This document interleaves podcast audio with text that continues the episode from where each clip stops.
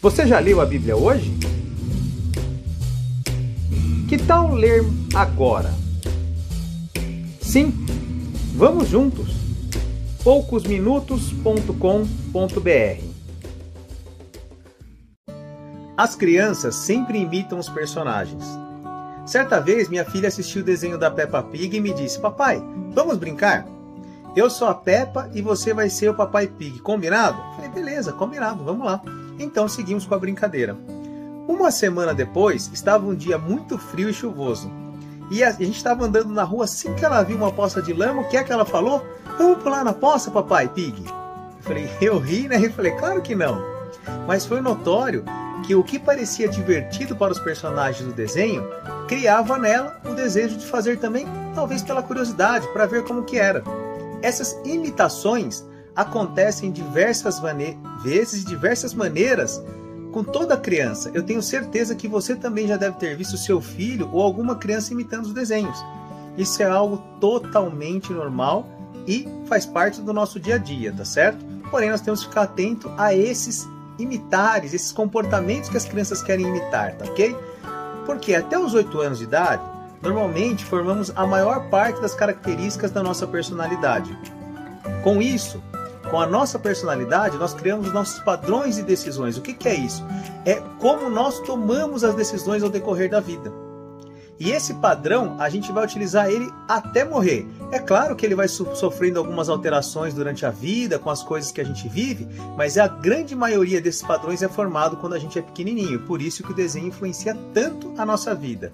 Porém, esses padrões influenciam diretamente a vida das pessoas e como elas se relacionam. Olha que importante isso! Como elas se relacionam com outras pessoas e com Deus. Olha como isso é sério. A maioria das crianças assistem ao mesmo desenho diversas vezes. Quem nunca fez isso? Eu já fiz várias vezes, né? Assim, com a mesma trilha sonora e também isso acaba ajudando a gravar todas as informações daquele desenho em nossa memória.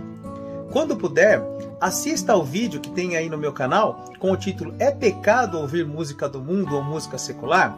Lá eu explico de maneira prática como a música influencia o nosso comportamento e aí você vai entender melhor como ela influencia também o comportamento dos teus filhos. Mas o que tudo isso tem a ver com a criação de filhos? Tudo. Exatamente tudo. Conforme as crianças vão se relacionando com o mundo ao seu redor, vão tendo experiências boas e ruins, que são filtradas conforme o padrão de decisões que elas aprenderam durante suas vidas. Todo no, todos nós, no decorrer da vida, temos experiências boas e ruins. O que nos faz prosseguir e termos uma vida saudável é saber lidar com essas coisas boas e ruins que acontecem no decorrer da vida.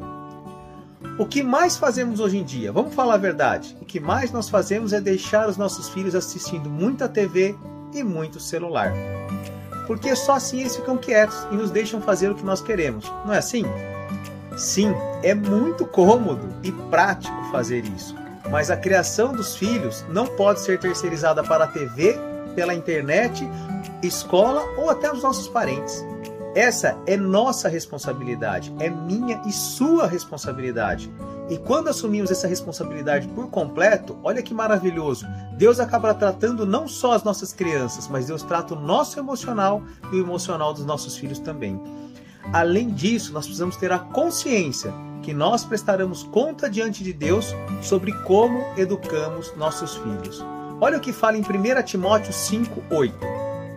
Porém, aquele que não cuida dos seus parentes, especialmente os da sua própria família, negou a fé e é pior do que os que não creem. Olha como isso é sério. Se eu e você não cuidarmos bem dos nossos filhos, nós somos pior do que aqueles que não creem em Jesus, daqueles, do que aqueles que não têm fé. Então, o nosso maior exemplo prático é cuidar das pessoas que estão próximas de nós. Eduque a criança no caminho em que deve andar, e até o fim da vida ela não se desviará dele. Entenda que nós estamos, que temos que estar juntos com a criança nesse caminho e não simplesmente apontar, ó, é aquele o caminho, mas nós temos que caminhar junto com ela e assim mostrar para ela o caminho que ela deve andar.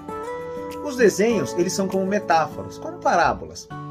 E essa é uma das maiores e mais poderosas ferramentas da comunicação. Elas fazem com que seus ouvintes se coloquem dentro da história e se imaginem passando por elas, passando por aquelas mesmas situações o que gera praticamente os mesmos sentimentos de quem está realmente dentro daquela situação. Isso ajuda a memorizar esses comportamentos no nosso inconsciente. É fato e muito simples de ver que Jesus utilizava muitas metáforas na Bíblia. Nós vemos lá em Mateus 13:3 Jesus fala, falando que Jesus usou parábolas para ensinar muitas coisas. Então, Jesus utilizou o maior comunicador de todos os tempos, utilizou muitas metáforas para ensinar as pessoas a viverem da maneira correta. E é claro que nós temos várias outras passagens falando sobre o mesmo assunto, falando de parábolas de Jesus.